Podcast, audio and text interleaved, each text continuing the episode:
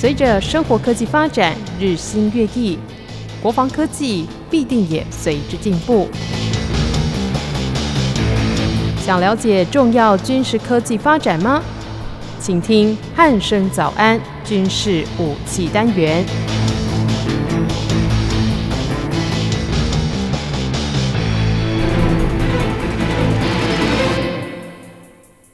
各位听众朋友，您好，欢迎收听今天的军事武器单元，我是易明。今天邀请到《全球防卫杂志》的陈国民主编来到节目当中，国民哥你好。呃，主持人，各位听众大家好。呃，是国民哥，最近这个就是这个月的一号哦，海军舰队指挥部的幺三幺舰队在就是高雄举行的锦江军舰的除役典礼哦。那这个锦江军舰呢，大概跟各位听众朋友简述一下，大概就是从民国八十三年成军到现在。那他们的服役就是时间到现在也大概有二十将近三十年的一个时间哦。那在二月一号的上午呢，在高雄这个地方举行了这个除役典礼。那节目的一开始，首先要先请国民哥听我们听众朋友介绍一下锦江军舰到底是一艘怎么样的军舰呢？呃，我们这样来看哦，其实我们叫锦江军舰哦，那因为首艘叫锦江号哈，锦江军舰，那所以一般来讲就叫呃锦江级军舰哈来替代哈。那这个是二月一号的除役的军舰哈，那基本上呢，其实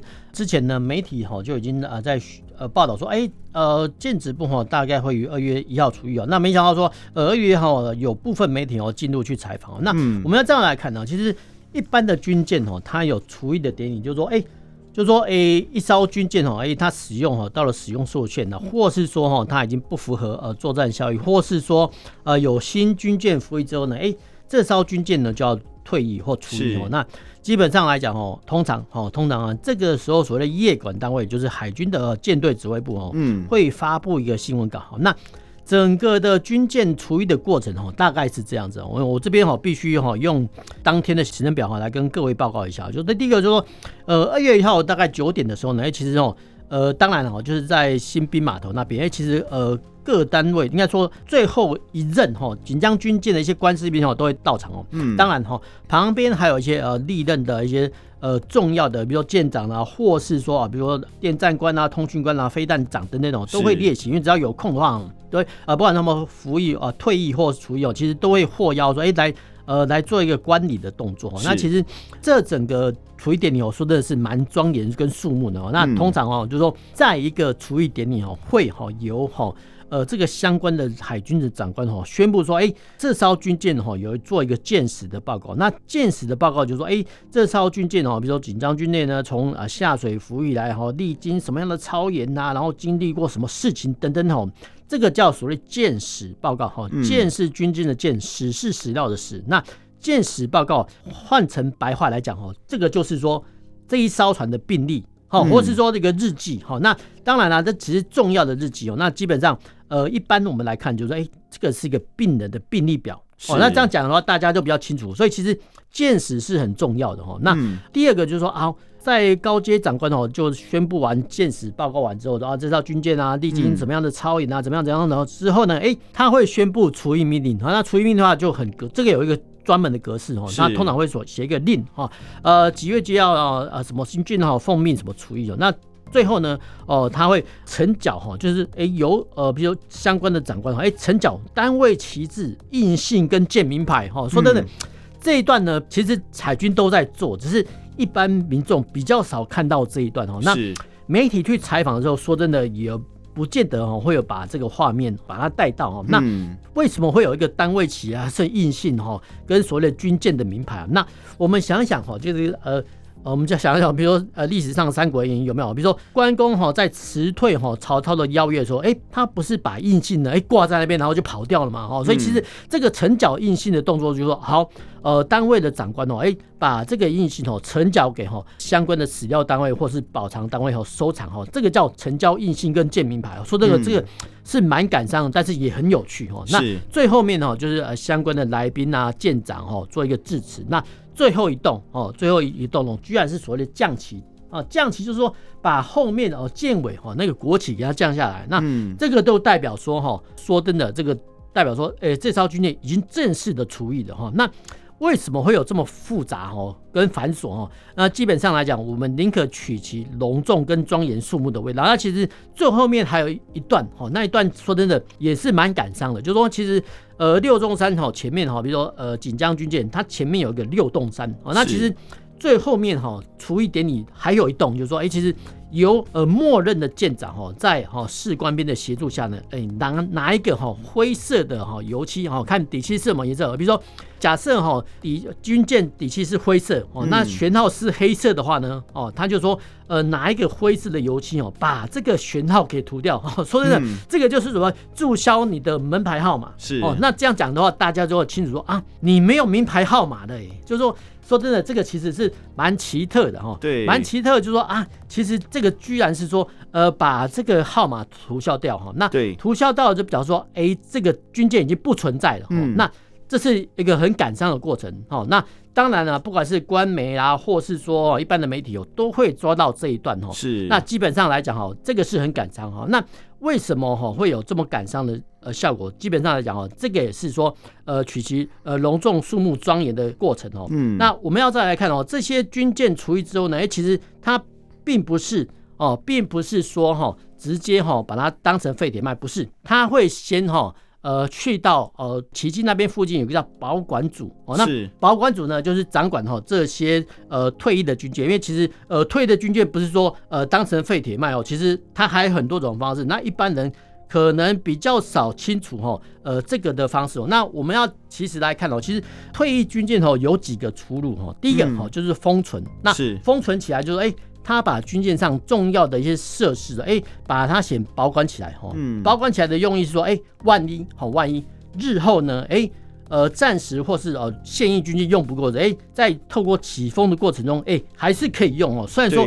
它是老车或者老船，但是还可以用。这是第一个哈、哦，封存。嗯。那第二个就是说，哎、欸，把重要的武器物资拆解哦，油料卸完之后，当成呃废铁啊切一切哈、哦、卖，哎、欸，这个还可以卖一些，也是一种方式的价钱呢。对，这样。那第三个出路说，哎、欸，其实呃我们可以看到哈，有啊，比如说历次的汉光也说，哎、欸，看到说这个厨役靶船说，哎、欸。除役靶船居然是由一些退役的军舰来担任，那基本上，嗯、呃，担任靶船呢，就是哦，另外一艘出路哦。那呃，最后一个哈，呃，其实还有第四个，就是说，哎、欸，它当做哦军舰博物馆，哎、欸，军舰博物馆就是说，像我们哈在安平园区哦德阳的部分，哎、欸，居然说，哎、欸，看到这个。以前的德阳军哦，变成哈在台南安平区变成一个军舰博物馆，这是第四个出路。但是其实我们的退役军呢，还有最后一个出路，就是转正外国。哎，说真的，我们小小的台湾怎么会有多余的军品能转送外国？有，好，譬如说之前的哈中南美国家，哎，我们看到 UH-1，哎，好像在那边服役，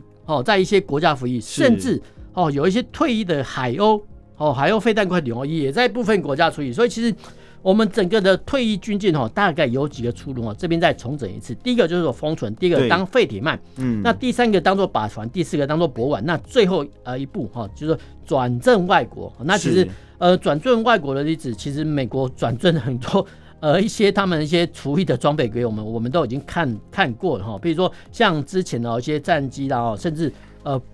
我们以前大部分的扬字级军舰哦，都是哈美国这样转正过来，所以其实呃退役军舰说真的，它有趣的过程说真的还真的蛮多的哈。先这边先简单的跟呃大家做一个介绍。嗯，是经过国民哥的介绍，相信各位听众朋友对这个锦江级军舰除役的这个典礼上面发生的事情，应该是非常的清楚，因为真的蛮多的这个步骤跟程序哦，那也是一个庄严肃穆的场合哦。那其实这个锦江级军舰在台湾也服役了将近三十年的这个时间了。那它有什么样的特性？这边是不是再请国民哥跟我们听众朋友介绍一下呢？呃，我们再来看哦，其实锦江级军舰哦，说真的，哎，它算是一个小型的舰艇哦。那一般来讲哦，军舰有几个特性呢？就是我们一般的常规的分法，就大概哦。呃，五百吨以内哦，排水量五百吨哦，就叫艇哦。那一千吨到两千吨就叫呃巡逻舰跟护卫舰跟巡防舰哦。那到了三千吨以上哦，叫驱逐舰。那呃五千吨以上哦，叫做所谓巡洋舰哦。但是这个是哈过往的分法啦。那呃现阶段哈，因为哈呃不管是驱逐舰或巡防舰，其实他们搭载的武器哦，配备虽然说呃高低等级不一样，但是呃基本上水面舰的分法说呢已经呃趋于模糊，这是第一点。那第二个就是说，呃锦江级军舰哈，它是一九九三年哈八月十八日就下水，那其实过了一年之后呢，一九九四年哈就是民国八十三年啊十二月就交给海军。说真的，呃这个交舰速度说真的蛮快的。嗯，那蛮快的时候呢，其实到了哈二零二一年，就是今年哦，今年就二月一号哈。呃，总计下来哈，这个锦将军舰哦，在海军服役二十六年啊。那二十六年呢，就除役的话，哎，我们要做一个特点，就是说，在整个海军的一些除役的过程中，二十六岁就除役，相对来讲，这个是很年轻。好，那这个讲话，呃，这个话语很老口。那我们想想说，哎，我们的。海龙跟海五号前舰好像也服役了二十几年哦，还没有服役哦。哦，那我们的海狮前舰好像快七十几岁了，是还在服役。好，那我们很多中字级军舰，诶，中字级运输舰好像也是从二次大战哦就留下来，诶，现在还在服役哦。所以说真的，呃，二十六年就服役的锦江军舰，诶，说真的，呃，它相对来讲。呃，很年轻就除役的哈，这个也不能说是趣事啊，但是呃，必须点出来哈，这个是我们必须要点出来，这是第一点。那第二就是说，其实呃，这个锦江级军舰哦，它其实呃不会很大一艘哈，那大概是呃长宽高跟吃水哈，那那长宽吃水，我们大概先各位跟各位报告一下，那大概是呃它的长宽哦，大概是六十一点四哈乘以九点五公尺，说真的，其实。不算多，因为等一下我们报告它能塞进去的人，就会觉得说，哎、欸，它不太不太多。那吃水来三点八公尺哦，那一般最高速度二十五节哈。那呃特性哈，它的特性当然就是说，呃这满载排水量哦，六百八十吨的舰艇哦，它可以携带所谓的反舰飞弹哦。那当然啦，初始跟量产哈后面哈改装过程当中哦，呃让哈这个。锦江级军舰哦，哎，它可以搭载哦雄一哦，很早期啦，哦雄一雄二，那不后面哈呃是雄二飞弹，到后面有部分的锦江级军舰可以搭载雄三飞弹。说真的，这种续航力后可以达到三千六百里的一些算是小型的飞弹快艇哦。说真的哦，呃是一种不对称战力哦。那说真的，它可以我们刚才。讲过哈，啊，这么不太大的一些船哦，居然可以呃满编哈可以达到呃五十三人，那通常通常啊长编四十三人哈到五十三人哈，这个海军的官士兵哦，在哈六十一点四公尺，然后乘以九点五公尺的呃生活空间当中居住哈，说真的。呃，这个是蛮奇特，是蛮奇特的哈，就是说蛮奇特的话，我们大家看说，其实呃，这个紧紧张级军舰刚开始哦，刚开始的时候哦，舰手是配备哈呃四十公里机炮，当做哈呃所谓的自卫型武力哈，那当然也可以担任部分的，比如说护鱼的任务。那最重要的火力哈，都是后面哈搭载所谓的呃雄风飞弹的发射架哈，是呃这个是蛮特别的。那最特别的是说，哎，其实。锦江级军舰后面还有呃深水炸弹的释放轨，好说对对，呃我们在二次大战哦看到说，哎、欸、呃二次大战哈盟军驱逐舰或是说德军的驱逐舰哦用这个所谓深水大炸弹哦去攻击哦敌方潜艇的这种战术战法，哎、欸、在锦江级军舰哦还看得到，嗯，换句话说，呃这种所谓的历史的见证，哎、欸、居然目前只有锦江级哦巡逻舰才有哦，所以这个是它的特色哦。那锦江级军舰有一个特色就是说，哎、欸。它我们刚才讲过哈，其实它原本哈舰手配备四十公里机炮，但是当时呃因为哈我们有一批哈所谓的杨志级驱逐舰出用，那舰上的一些武装哎好像还可以用，嗯，譬如说啊包含呃以前杨志级军舰的武进一号系统哦，就后面呢就被移装到哈部分的锦江级军舰哈，那它呃原始的哈锦江级军舰舰首配备的哈四十公里机炮哎。换装成七十六公里的舰炮，哎、欸，这个就是从啊、呃、之前的驱逐舰上移装下来哈。那呃，不管是哈改装七十六公里舰炮啦，或是说哦加装武器系统，其实这个都是代表说锦江级巡逻舰一个系统升级。那系统升级跟性能提升哈，在我们国军的一些装备中比较少见得到哈，因为对你很难看到说，比如说我们的三型主力战机。哎、欸，好像没有做什么加改装哈。我们再以哈我们的海军的军舰来看的话，比如说成功级驱逐舰哦，成功级巡防舰哦，当然了，后面有加装哦所谓的一些呃防空飞弹哈。那我们也看到济阳级军舰，哎，济阳级军舰的后面哦也是加装哈部分的呃标准防空飞弹。所以其实海军哦在做装备或是说性能提升这一块，哎，它是有在动作。所以其实。应该说了哈，锦江级巡逻舰哈，从一开始的初始型哈，到后面的量产型哈，到后面的哈改装成呃雄风飞弹发射架的，也就是所谓的呃精进版哦，其实代表说。海军有在动哎，好，所以其实说真的，哎，这个是在我们三个军种中比较难能可贵的，因为是我们呐，因为我们受限于我们的武器来源哦，通常哦，我们是一套系统哦啊，没有经过性能提升啊，就用到底哦。那嗯呃，没想到说哦，在锦江级巡逻舰看到说，哎，其实海军他们的武器系统或者说改装系统，他们真的有在动哦。所以其实我们要这样来看哦，其实一开始哦。配备所谓的雄风二型飞弹哦，那其实雄风二型飞弹它是一个零点八五马赫的一个反舰飞弹，那射程介于二十到两百五十公里。那嗯，两百五十公里哦，基本上我们之前讲过，台湾海峡平均宽度哦，最窄是一百三十公里，然后平均宽度两百公里。说真的哈，只要一艘呃锦江级巡逻舰哦到哦海峡中线巡逻，说真的，它的呃反舰飞弹的射程哦就可以达到对岸哦，对岸的福建沿岸，所以其实。光哈这个反舰能量哈是非常非常可观的。那为什么哈会在这种小的巡逻舰上哈加装这种反舰飞弹呢？我们必须回到哈一九六七年的时候，中东啊战争开始。那以色列呢在中东战争一九六七年的时候，十月二十一日的时候，哎，他们有一艘驱逐舰哦，叫做所谓艾拉特号，那一一千七百一十八吨哈，嗯，这个驱逐舰哦，居然哈被哈阿拉伯哈联军的哦用。非常非常初始的反舰飞弹叫明河飞弹，好，那北约代号是 SSN 二，哈，这种呃又粗又大，然后指挥导演飞方式哦，非常非常原始的反舰飞弹所集成的，哦，那呃这种方式呢，后面呢呃有评论员说，当时候呢在以色列艾拉特驱逐舰上哈的一些官士兵哦，当然是代表说他们已经阵亡了，就是说对于那些官兵来讲哦，他们是第一次见识到反舰飞弹，也是最后一次。见识到反舰飞弹哦，因为哦有部分的呃以色列官士兵哦阵亡。那我们要这样来看，说哈，原来哦在一九六七年的时候呢，阿拉伯联军哦用这个明河飞弹哦击沉呃以色列的驱逐舰，那从此呢开启所谓的飞弹时代的来临。那后面呢哦海军交战呢的武器哈，除了鱼雷之外，就剩下飞弹。是。其实这样讲起来哦，这个锦江级军舰真的是还蛮特别的哦，因为它从一开始的这个交舰，然后到最后面的改装，其实它身上可以看到蛮多这个不同系统的武器跟这个升级的痕迹哦。对，那其实就像国民哥讲到，就是原本的这个海军其实是使用比较原始的武器在进行作战的。那进到这个一九六七年之后，才进到这个飞弹的时代啊。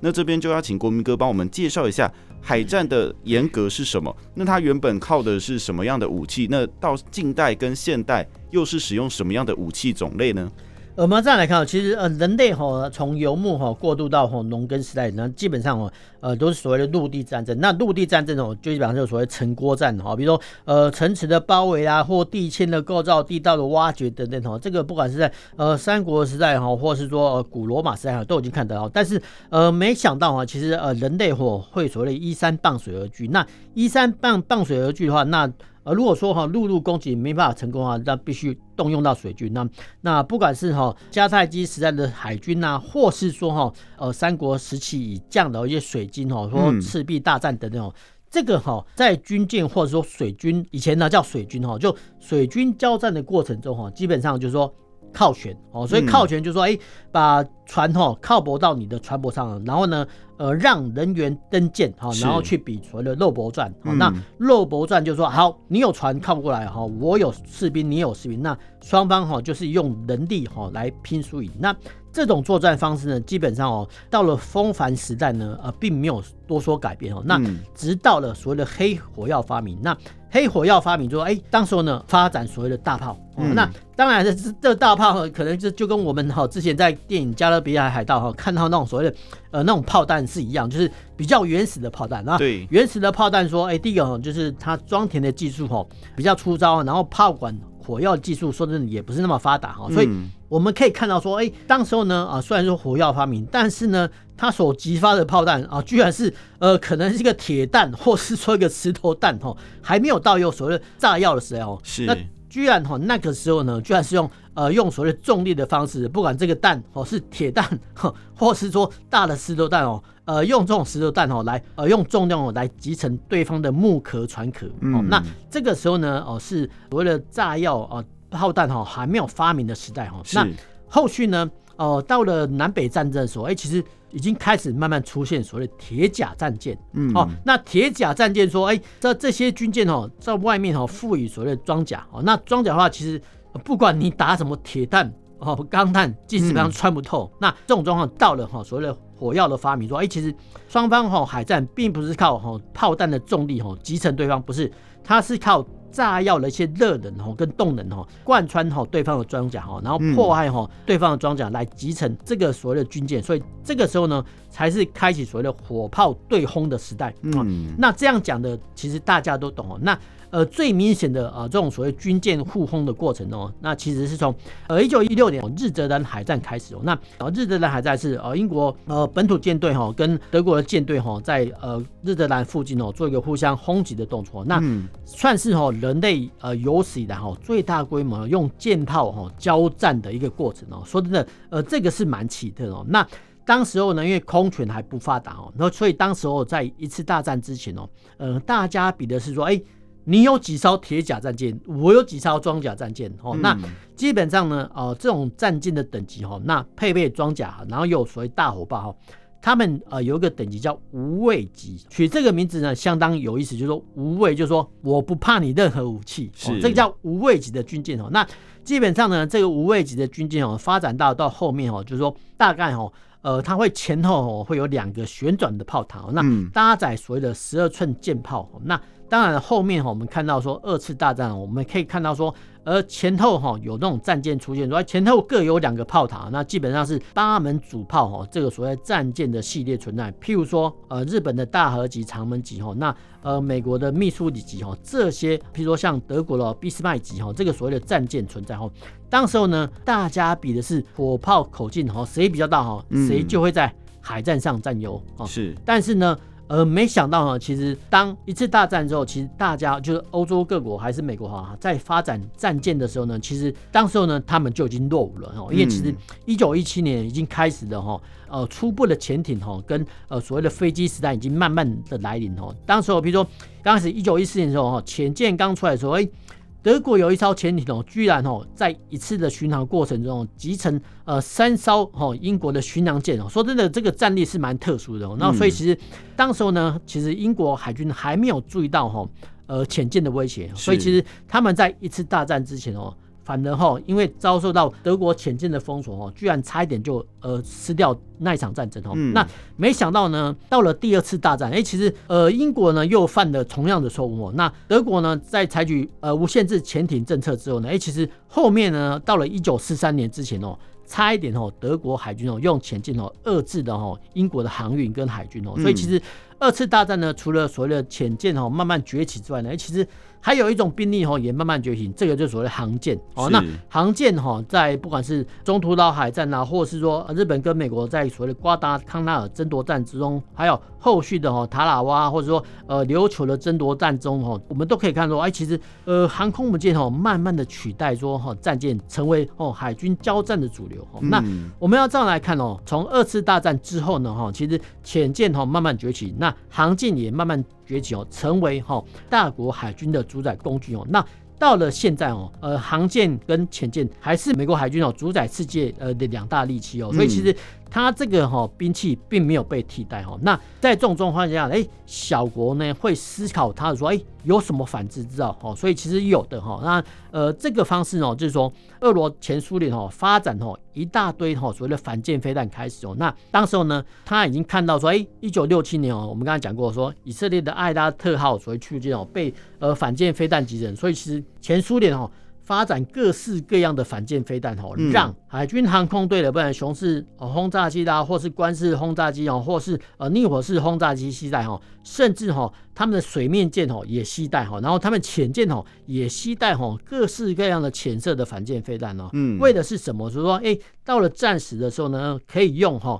不管是潜舰、飞行器或水面舰哦。一次呢，在接获哈目标的情资之后呢，一次呢发射哈这大批的反舰飞弹哈，让美国的航舰战斗群呢没有办法呢有效的反击。所以其实这个反舰飞弹哈，当然它我们叫后面呢就成为目前哈各国海战的交战的兵器之一。嗯，是，其实这样讲起来，这个反舰飞弹真的是开启了这个新的世代哦。就是你船大也没有绝对的优势哦，因为只要我具备这个反舰飞弹的话，或许我可以将这个大的这个军舰给击沉哦。对，那其实以台湾对中国这个不对称的作战来讲哦。台湾是不是应该要积极的发展 这种反舰飞弹？那依国民哥您的意见来看，我们应该要如何做会比较好呢？呃，我们要应该感谢前人的一些思考跟建军思维了。那我们要回到说，一九九三年的时候，那时候呢锦江集军舰哦开始慢慢的服役哦。嗯，当时候呢，其实我们的所谓的二代的兵力的海军的兵力整舰哦，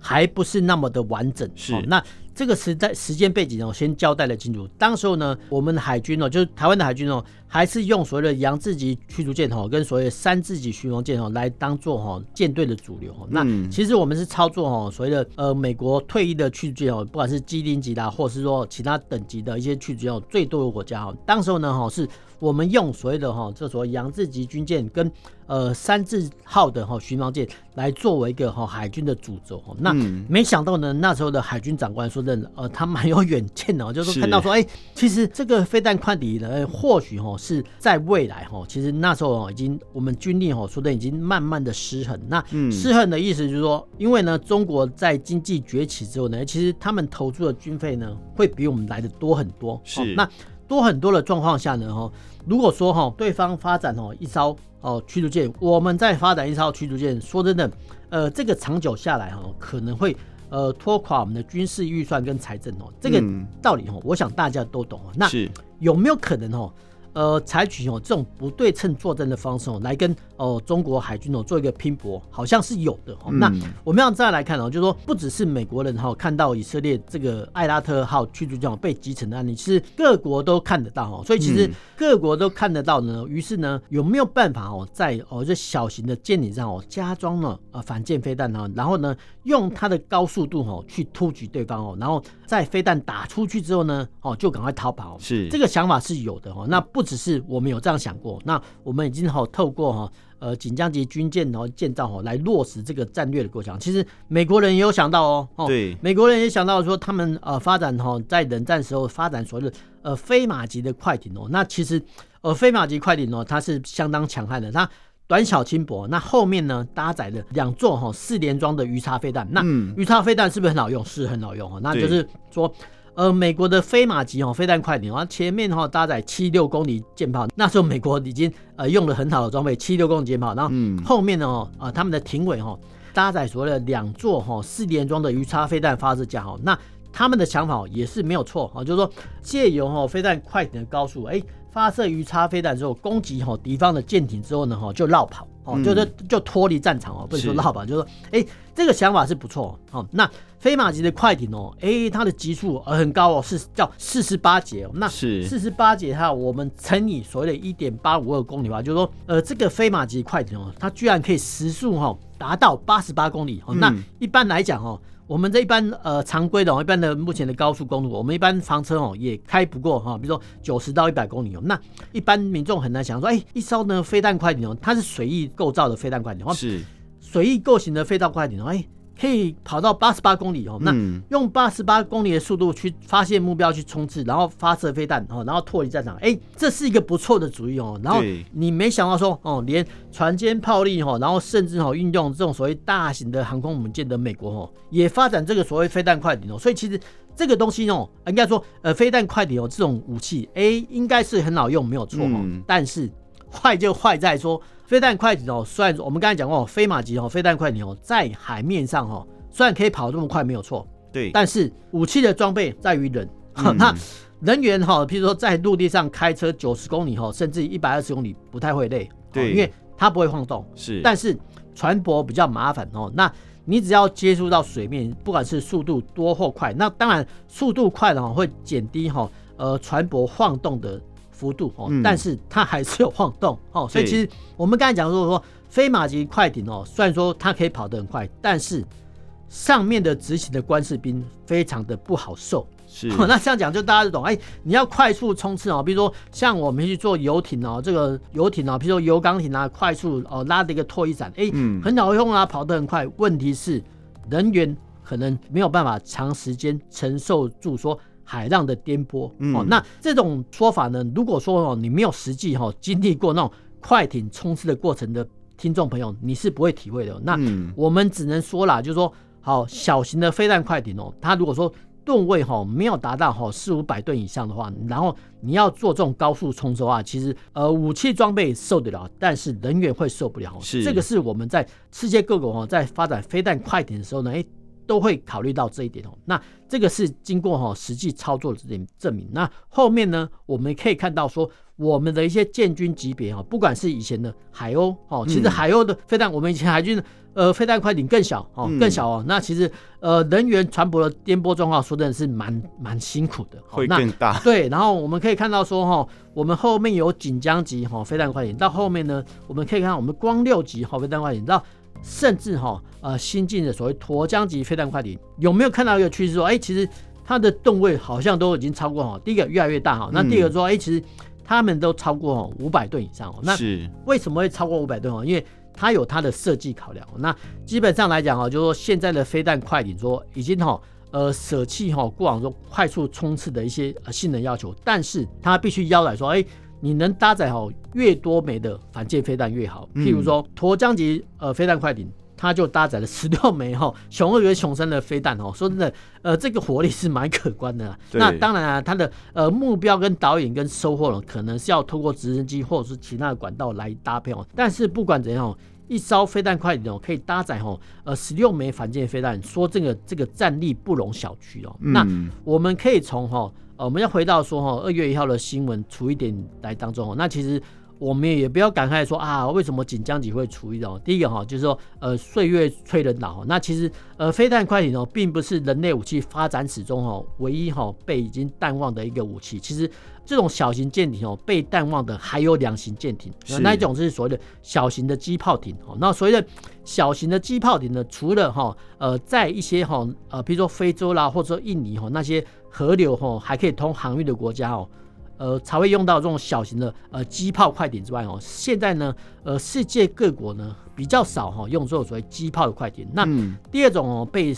呃历史上太楚的小型舰艇叫鱼雷快艇。那我们过往哈、哦，不管是一次大战、二次大战哦，甚至哈、哦、呃到了一九六零年代哈、哦，都还可以看到说，哎，好像世界各国哈都还有鱼雷快艇的存在哦。嗯、那你再翻翻哈、哦，比如说一九八零年代之后，哎，好像这个鱼雷快艇。哎，好像不在世界各国的建军行列之内了，没有错哈。那基本上，呃，用哈呃鱼雷快艇的高速哦，然后想去哈前去哈发射哈鱼雷这个想法，基本上已经不实际了。那不实际的话，当然哈这个鱼雷快艇就被慢慢的汰除哈在世界各国的海军的舰艇行列之内哦。所以其实我们看到说哈。二月一号，这个锦江级飞弹快艇哦，虽然说被除役哦，但是我们有新一代的哈舰艇来替代，比如说呃沱江级军舰的后续舰哦，所以其实这个是所谓新旧传承哦。当然哈，我们刚刚已经讲过哈，呃锦江级哈军舰哦，它可以搭载四十三到五十三人哦。那经过的二十六年哦，那上面的服役的官士兵哦，虽然说有部分是留任哦，但是你如果说哈用二十六来乘以二十的话，那基本上就。五百二十位哈海军的官士兵弟兄哦，在上面服役，所以其实大家呢对他是有感情的。那嗯，这种除役典礼呢，中外皆然哦。他们啊，应该说海军的相关单位都会邀请那种过往的一些海军的官兵哦，一同来见证哦。所以其实呃，这种典礼呢，场合是相当庄严肃穆的。那我们也希望说哈，呃，日后哦能进场的媒体哦，不管是电子媒体或平面媒体都好。呃，能够把哈这种庄严肃穆的精神哦，呃，带给大众，我觉得这个是呃锦江级军种除役哦带给我们最大的启示。嗯，是。今天在经过国民哥的说明之后，相信各位听众朋友对于这个锦江军舰厨艺这件事情，还有相关的这个发展的历史哦，有了更多的认识跟了解。好，那今天的军事武器单元就到这里，我们下次再见喽，拜拜，拜拜。